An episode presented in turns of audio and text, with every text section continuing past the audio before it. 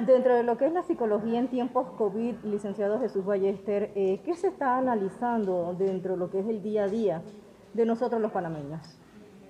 Bueno, el COVID no solamente el panameño lo ha tomado por una enfermedad física o un virus, sino que la parte psicológica y mental en el panameño también está siendo afectada por esta pandemia.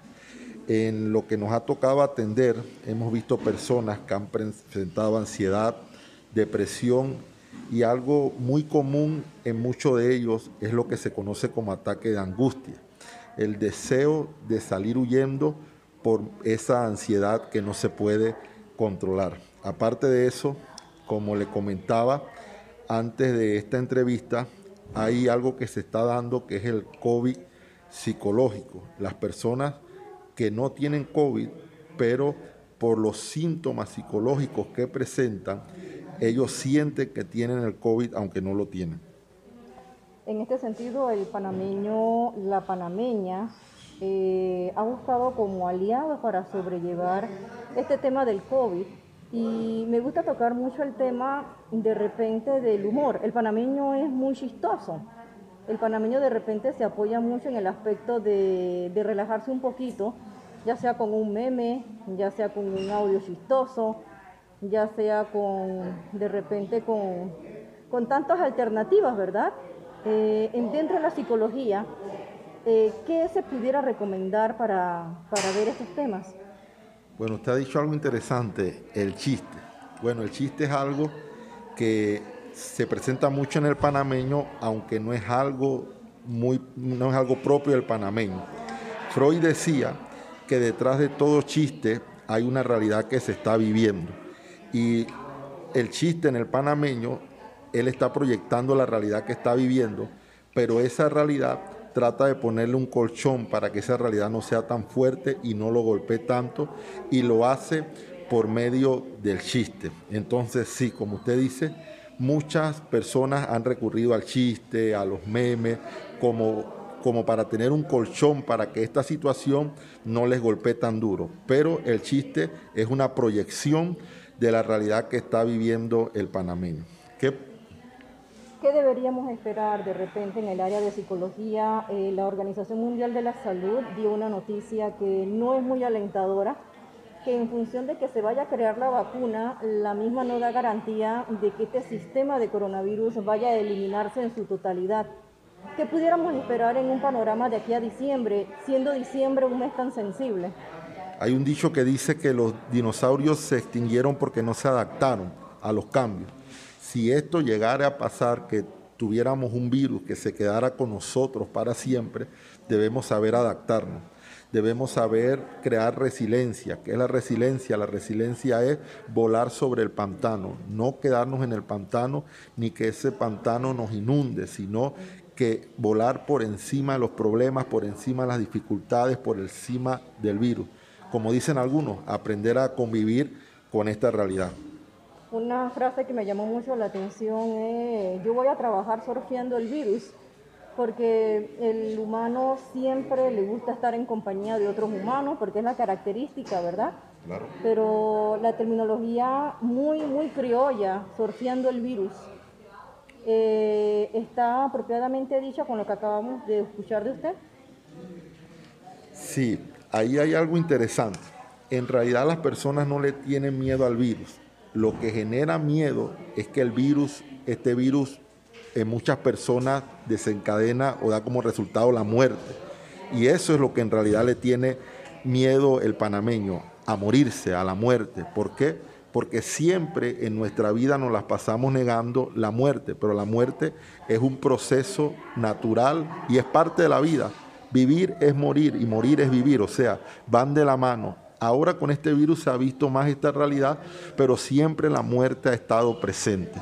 Entonces, como dice aquel dicho, debemos aprender a surfear con, con este virus que se está dando y si nos toca de repente no agarrar bien la ola, nos toca saber afrontarlo y saber que no solamente es el COVID-19 lo que quita la vida, hay muchas otras enfermedades que quitan la vida, pero debemos saber convivir con él y debemos saber trabajar ese temor a la muerte, que es en realidad lo que está causando ese malestar psíquico y emocional en muchas de las personas que nos ha tocado trabajar.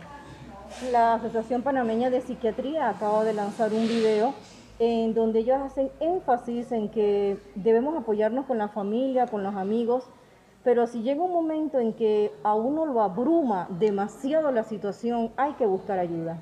Claro. Nosotros debemos apoyarnos con todo lo que nos podamos apoyar, con la familia, con los amigos. La espiritualidad es muy importante.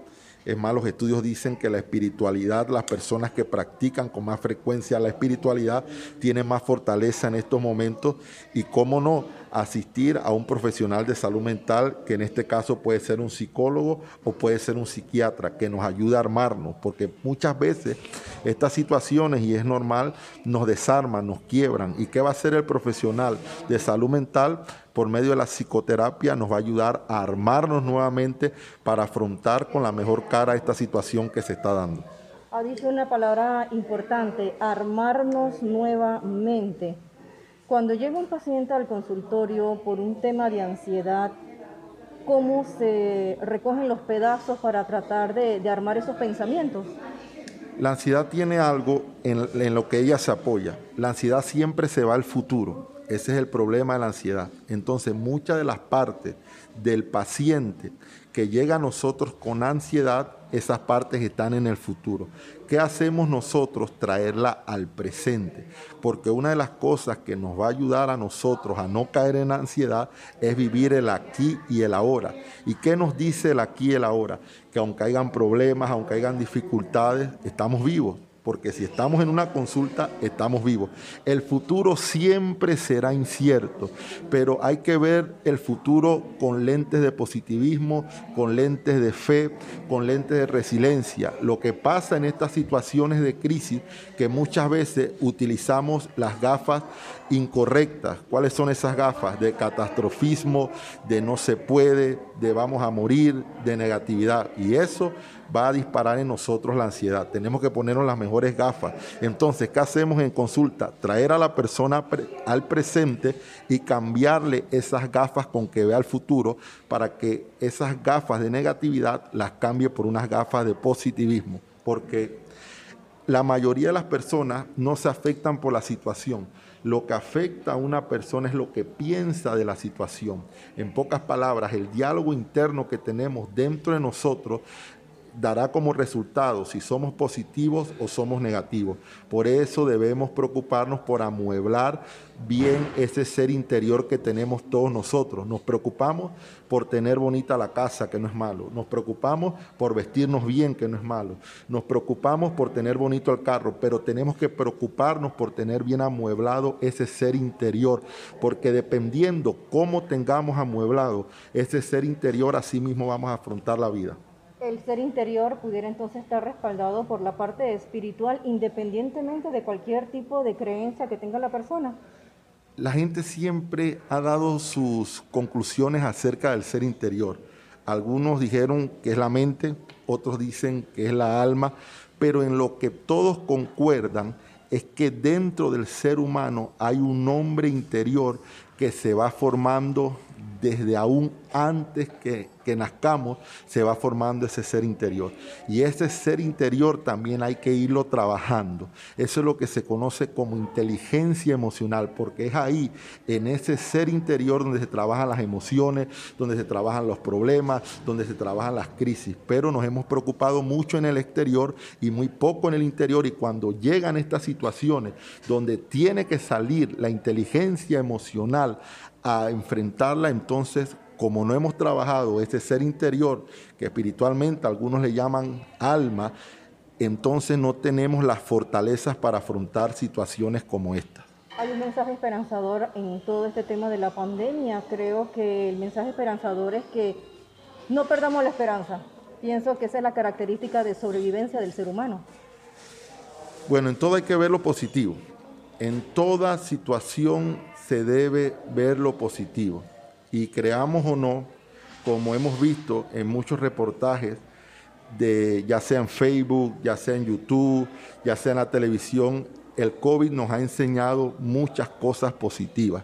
Y entre esas cosas positivas que nos ha enseñado el COVID es que aunque esté esta situación, podemos salir adelante por el poder de la fe. Y hay muchas personas que han salido adelante.